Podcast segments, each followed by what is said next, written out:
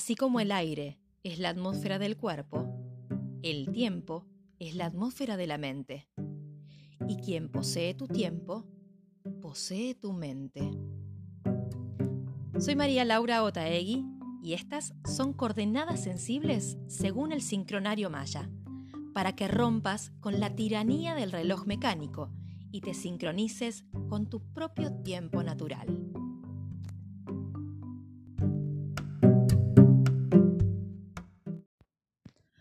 Hola, ¿cómo están? Bienvenidos, bienvenidas. Con este episodio damos el primer paso del comienzo del fin. Quedan con este seis episodios por delante hasta llegar a la trascendencia del camino. Estamos recorriendo el sendero del enlazador de mundos con el propósito de desapegarnos de las estructuras, ideas, pensamientos que murieron en nosotros para darnos paso a lo nuevo. Y hoy volvemos a caminar, paso a paso, armando camino coherente. Este es el Kin Maya que nos acompaña.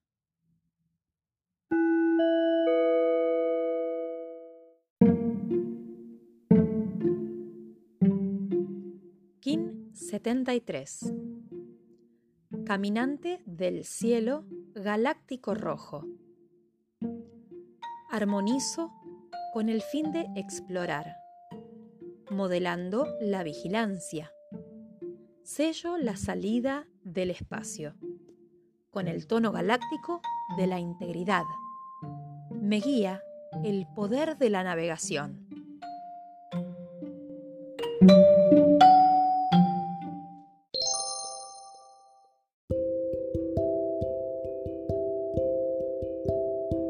Y en este punto llega la famosa pregunta, ¿vivo lo que creo? Para darle coherencia al camino, porque antes de poner en acción cualquier proyecto, es necesario integrar cada una de nuestras dimensiones, lo que pensamos, lo que sentimos y lo que podemos llevar a cabo para que esa acción sea completa. Caminante del cielo y enlazador de mundos son dos sellos que se complementan mutuamente. Sus energías son análogas, el primero nos impulsa a salir de la zona de confort, a explorar los espacios, a aventurarnos en ese más allá desconocido que también plantea el enlazador, que colabora desapegándonos del paso que dejamos atrás mientras andamos. Iniciamos desde la mente integrando la exploración de los espacios. Pensemos en el caminar. Primero un paso mientras el otro paso ya están haciendo. Y cuando se concreta, otro paso más da muerte a ese primer paso dado. Y así, nacimiento y muerte en un andar que es la vida, ese pasar y dejar huella. Son dos energías que nos impulsan a lo nuevo. El enlazador crea los puentes que el caminante camina. Pero también tenemos la misión de integrar todas nuestras dimensiones, crear puentes internos que comuniquen cada uno de nuestros aspectos, porque no somos una sola cosa. O sea, sí, somos un todo, pero me refiero a que por lo general nos pensamos en relación a una actividad, a un trabajo, a un destino. Se supone que tenemos una vocación y nos pasamos la vida buscando esa sola cosa que somos. Pero la verdad es que a lo largo de la vida, en, ese, en esa búsqueda, pasamos por muchas experiencias y haceres. Probamos muchas actividades, algunas las desarrollamos más que otras, pero por más pasajeras que sean, igual dejan huella y aprendizaje.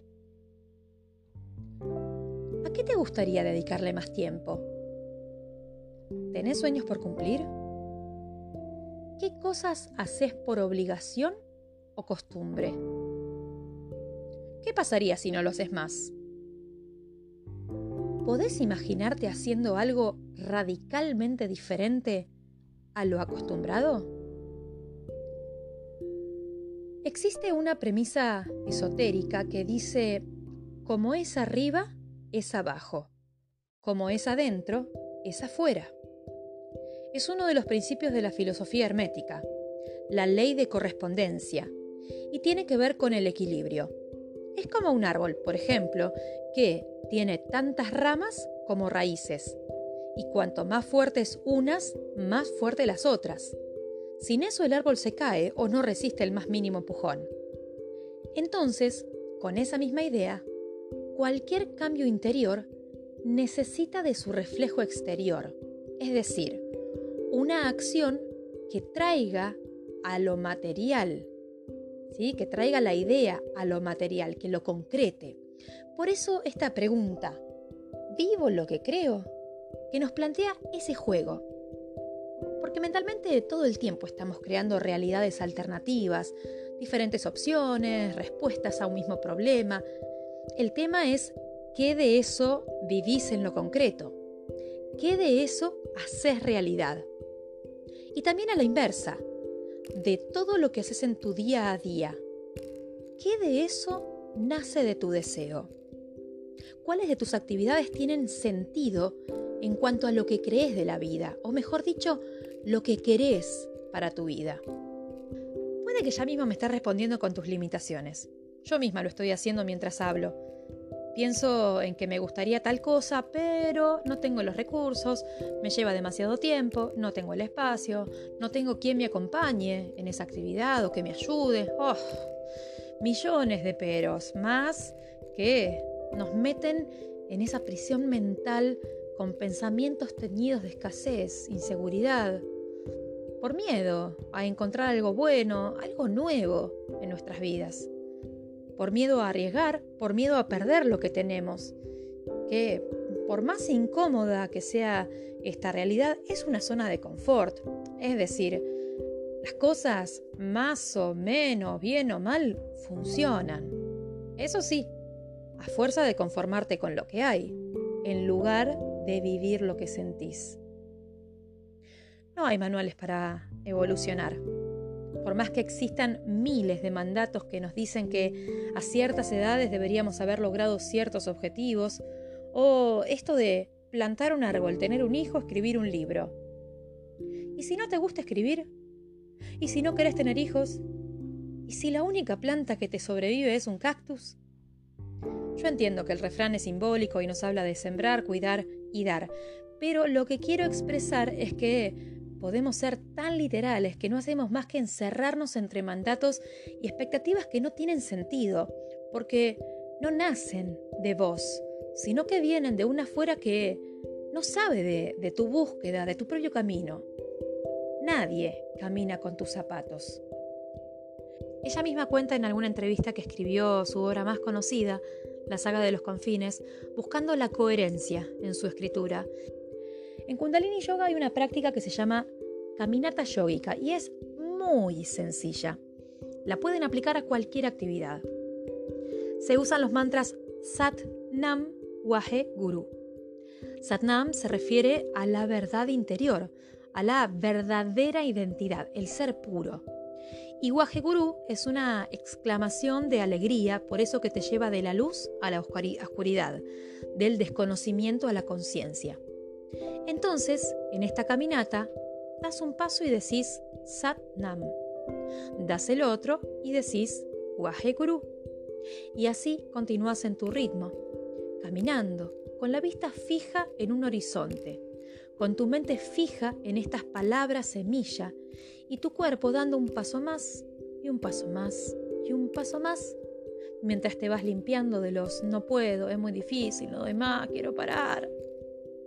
Solo caminas, solo haces un poco más, hasta que esa resistencia mental se diluye y deja de molestar, de frenarte. Entonces, recién ahí, si querés, parás. Pero no porque no te queda otra, sino porque así lo sentís. Como frase final les quiero compartir unas palabras de la escritora Liliana Bodoc, que la admiro profundamente, y en esa propia búsqueda también abrió camino para otros escritores que tal vez nunca se habían animado a un género literario que parecía de propiedad extranjera. Estas son sus palabras.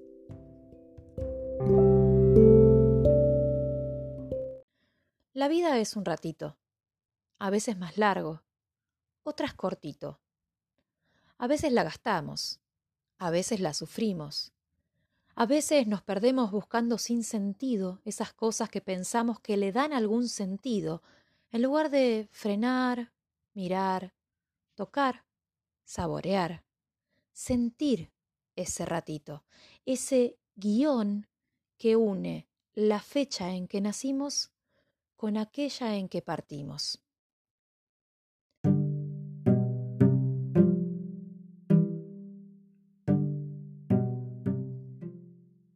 Cada día una energía. Cada día una nueva oportunidad para sincronizarte con tu propio tiempo.